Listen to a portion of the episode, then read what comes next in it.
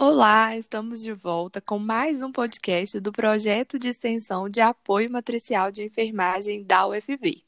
O tema de hoje será sobre biossegurança para profissionais de saúde em tempos de Covid-19, trazendo a perspectiva de novos estudos para nos auxiliar numa assistência de saúde segura e eficaz. Além disso, temos uma participação especial hoje. Acho que vão gostar. Começamos esse episódio com o conceito de biossegurança. Segundo a Anvisa, consiste em uma condição de segurança alcançada por um conjunto de ações destinadas a prevenir, controlar, reduzir ou eliminar riscos inerentes às atividades que possam comprometer a saúde humana, animal e o meio ambiente. Tendo isso em vista, discutiremos a importância dessas ações e algumas formas de alcançar a condição segura de trabalho na área da saúde. Principalmente em tempos de pandemia, né, pessoal? Então, gente, discutirmos sobre esse tema é necessário para que nós, futuros profissionais e os profissionais de saúde atuantes, consigam lutar contra algumas limitações para a biossegurança em saúde. Pensando nessas limitações, cito aqui para vocês o artigo A Saúde do Trabalhador e o Enfrentamento da Covid-19, que agora aponta que há profissionais e sindicatos denunciando condições de trabalho precarizadas, higiene inadequada, falta de treinamento e, inclusive, insuficiência ou indisponibilidade de equipamentos de proteção. Já que adentramos no assunto, agora vem a surpresa.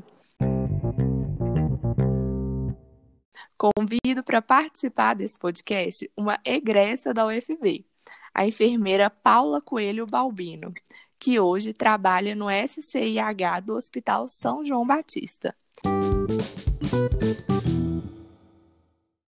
Paula, desde já te agradeço em nome de todos do projeto por nos proporcionar esse espaço de aprendizado e por aceitar compartilhar conosco algumas recomendações, as suas experiências quanto às práticas de biossegurança para profissionais de saúde nesse período de pandemia. Boa tarde, pessoal. Muito obrigada pelo convite. Eu agradeço. Então, como ela já disse, meu nome é Paula, tá? Sou enfermeira aqui do é, responsável pelo serviço de controle de infecção hospitalar do Hospital São João Batista.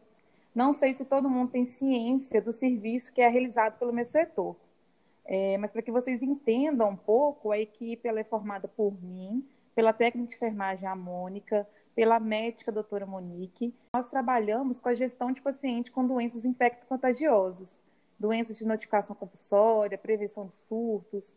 Nós que colocamos pacientes em precaução por contato, quando tem necessidade, né, quando tem bactérias multiresistentes, por exemplo, precaução por gotículas, em caso de influenza, por exemplo, é, precaução por aerosol. Então, a gente trabalha com os protocolos de prevenção de IRAS, que são infecções relacionadas à assistência à saúde. Diante dessa pandemia, o SCIH ela trabalhou incansavelmente pensando na prevenção de disseminação do vírus dentro do âmbito hospitalar. Todo o nosso pensamento foi voltado para as práticas de biossegurança para os profissionais de saúde. Ali nas preocupações com os nossos pacientes, é, a gente tinha muito receio do adoecimento de nossa equipe, como a gente vivenciou nos noticiários que a Paula disse é muito importante, né? Esse trabalho, dispor um pouquinho, né, de como que acontece. E aí a gente vai começar um pouquinho com algumas perguntas. Você poderia falar para a gente sobre quando que começou, como que se deu essa intensificação, né, das práticas de biossegurança no contexto hospitalar depois, assim, que começou a pandemia? É engraçado pensar em como tudo começou. Eu estive afastada do serviço devido à minha licença maternidade e ao retornar em fevereiro o assunto já estava muito em alta. Ainda não tínhamos o primeiro caso no Brasil, mas o Covid-19 já era considerado emergência pública. Diante dessa preocupação, o SCIH chegou a realizar um boletim informativo na época, falando sobre o vírus, explicando a forma de disseminação e quais eram os meios de prevenção mas até então nem imaginávamos o que estavam por vir. acompanhamos os primeiros casos registrados no Brasil e dessa forma o SCH já iniciou a preparação dos fluxos desses pacientes que poderiam chegar no hospital. A primeira reunião que tivemos, por exemplo, foi na reitoria da UFV, com a presença do reitor Demetrios. Nós tivemos a presença de representantes da Secretaria Municipal de Saúde, dos dois hospitais, do Departamento de Medicina e Enfermagem, médico infectologista, enfim, com o intuito de já iniciar um plano de ação, já que a gente recebe muita gente na nossa cidade, né, por causa da UFV, de diversos locais e diversos países. Em um segundo momento, quando foi definida uma reunião na Secretaria Municipal de Saúde que o nosso hospital seria referência para esses pacientes, aí sim os trabalhos se intensificaram. Inicialmente, a gente definiu o local que atenderíamos os pacientes em leitos clínicos e os pacientes mais graves, que viria a ser o nosso atendimento no nosso CTI COVID. Começamos a desenhar o fluxo, literalmente, de tal forma que conseguiríamos garantir segurança para o paciente confirmado, para o paciente suspeito e o nosso profissional de saúde, garantir a segurança dele também, obviamente. Após desenhar todo o fluxo, a gente realizou uma série de treinamentos de paramentação, desparamentação, porque a gente sabe que a maior chance do profissional se contaminar é nesse momento, né, de, de desparamentar. Entre uma, entre uma série de outros tipos de treinamentos, é, a gente foi delimitando é, a questão de, por exemplo, coleta de exames, é, como usar a máscara N95. A gente criou um protocolo aqui hospitalar que teria um, a máscara N95 seria utilizada em um pote. Como que a gente colocaria nesse pote? Como que seria armazenado? Porque a gente não tinha EPI para poder, por exemplo, utilizar o tempo todo e ir é, desprezando. Então, a gente criou o protocolo para reutilizar, claro, conforme dentro das técnicas de biossegurança.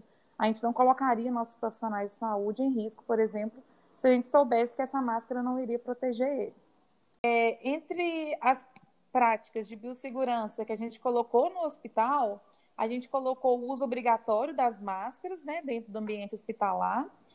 E aglomerações, como por exemplo no refeitório, a gente delimitou horários de refeições, o máximo de pessoas permitidas. Nós adequamos os locais para passagem de pacientes, para passagem de funcionários, também para evitar aglomeração. Disponibilizamos álcool em alguns locais estratégicos, fizemos palestras, treinamentos. Essas são algumas das práticas de biossegurança realizadas no HSJB.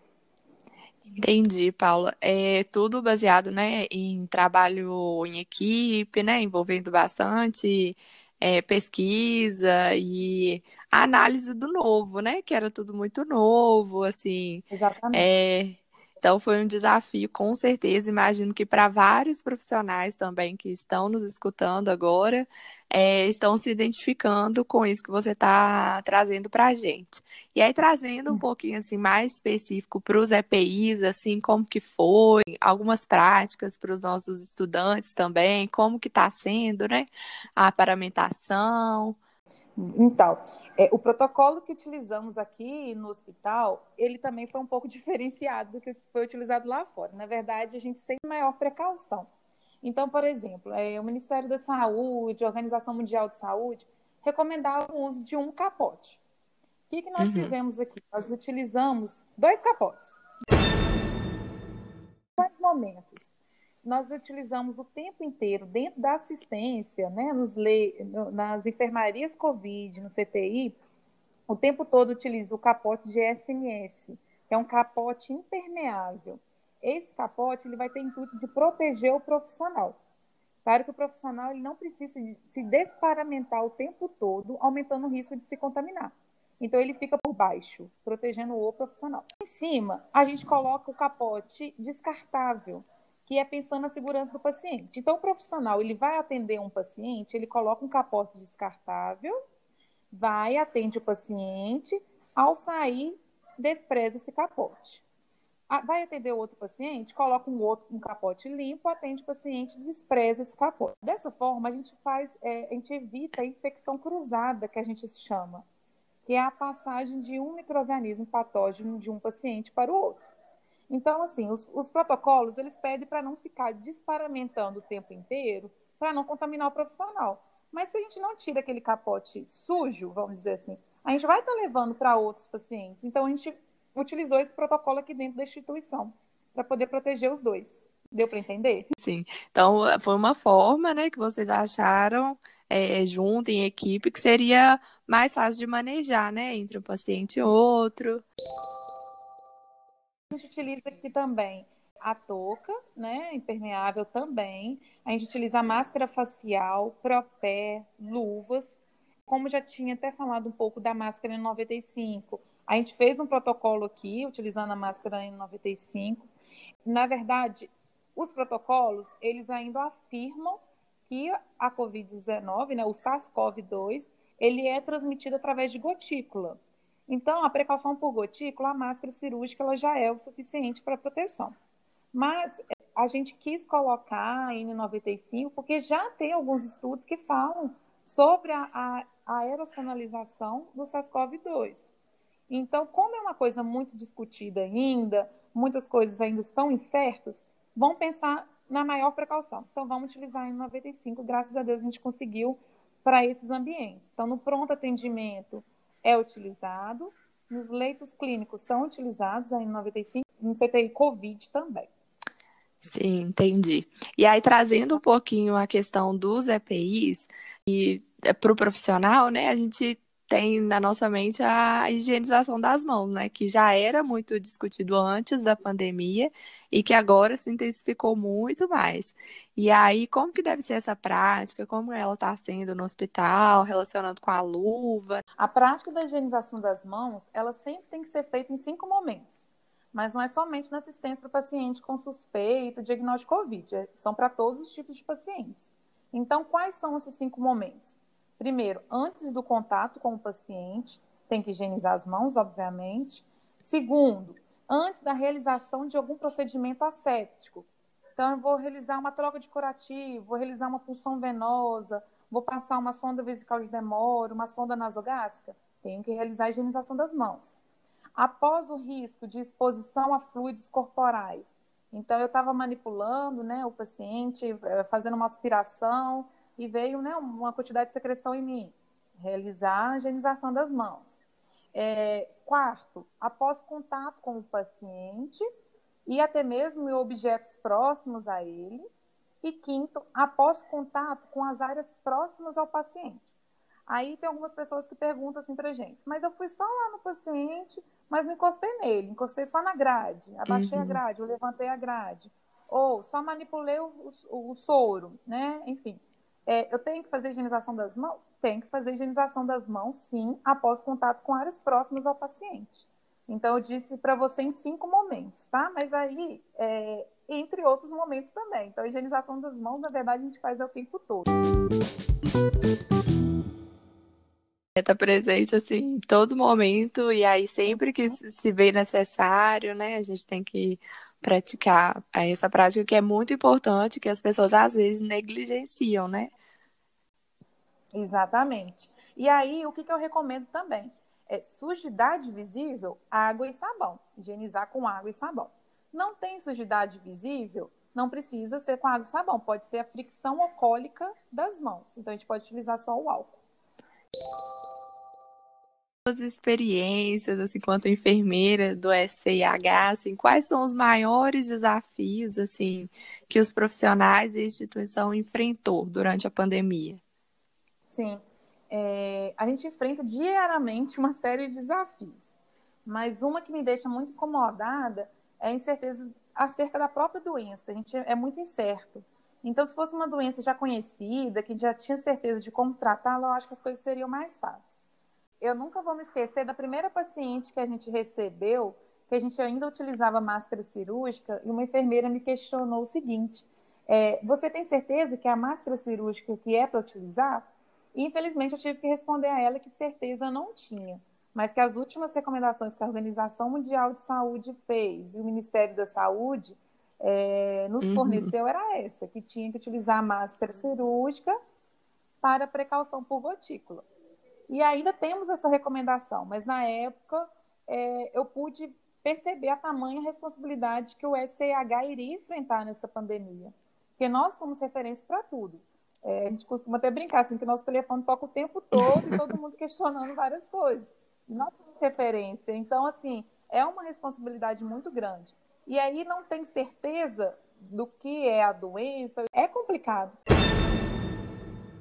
profissionais têm enfrentado isso, assim, deve estar tá se identificando agora, porque a incerteza está em todos nós da área da saúde, que é o nosso trabalho, né? Está envolvido com a pandemia uhum. diretamente, e aí não ter certeza, não poder passar essa segurança, assim, de realmente o que deve fazer para o paciente, para os profissionais, ainda mais no início, né, da pandemia, deve ter sido bastante complicado. Mas outro desafio também que a gente enfrentou muito é realmente o medo dos nossos profissionais de saúde se contaminarem. Então, assim, a gente pensou em todos os detalhes, a gente elaborou diversos fluxos é, com uma comissão que foi criada aqui no hospital, tinha presença de diversos médicos, enfermeiros, da diretoria, de outros profissionais importantes para a gente, por exemplo, técnico de segurança do trabalho. Então, a gente pensou em vários detalhes. Infelizmente, tivemos profissionais contaminados, técnicos de enfermagem, enfermeiros, médicos, fisioterapeutas, nutricionistas, mas graças a Deus todos tiveram sintomas leves ou moderados da doença. Ao longo da pandemia, a gente vai sabendo melhor como manejar, né? Como é, organizar melhor os fluxos, as pessoas que estão sendo contaminadas, a equipe, né? Os horários. Claro, com certeza. A gente aprende é todo dia mesmo. E assim, para a gente finalizar, tem alguma mensagem especial que você queria deixar para quem está nos ouvindo agora? Pois então, a mensagem que eu gostaria de deixar para todos é que a gente não pode esquecer nunca que a gente ainda está em pandemia. Então, realizar todos os dados são fundamentais. A utilização das máscaras, o uso do álcool em gel em todos os momentos que tivermos tocado em superfície que pode ser, né, possivelmente contaminados. Ao apresentar sintomas gripais, procurar o serviço básico de saúde para avaliação. Se foi enquadrado como suspeito de Covid, respeitar o isolamento social, procurar o atendimento médico de urgência somente em caso de sintomas respiratórios, se esses sintomas agravarem. Então, assim, Viçosa deu um show nessa pandemia. Nossos profissionais de saúde deram um show no atendimento prestado. Então, eu parabenizo todos os envolvidos e, assim, que a gente continua firme e forte, porque a gente vai vencer essa com certeza. Tomara, né? Acho que junto a gente tem muito potencial, né? De fazer a diferença, que nem Viçosa fez. Paulo, eu deixo aqui meu agradecimento novamente, né, para você. Foi muito especial esse bate-papo. E deixo um espaço para você se despedir dos nossos ouvintes também. Isabela, eu que agradeço. Muito obrigada pelo convite é importante para a gente estar tá mostrando realmente assim o nosso trabalho, né? Que todo mundo possa ver e reconhecer mesmo, não só o nosso serviço, mas todos os nossos profissionais de saúde, né? Que estão na linha de frente, eles precisam ser reconhecidos, precisam ser aplaudidos mesmo. Então, assim, eu agradeço muito o convite, tá bom? Nos despedimos da nossa convidada com essa mensagem incrível e muito importante para refletirmos sobre a nossa prática enquanto profissional de saúde e enquanto ser humano também. Por hoje é só. Compartilhe conteúdo com seus colegas e obrigada e até o nosso próximo encontro.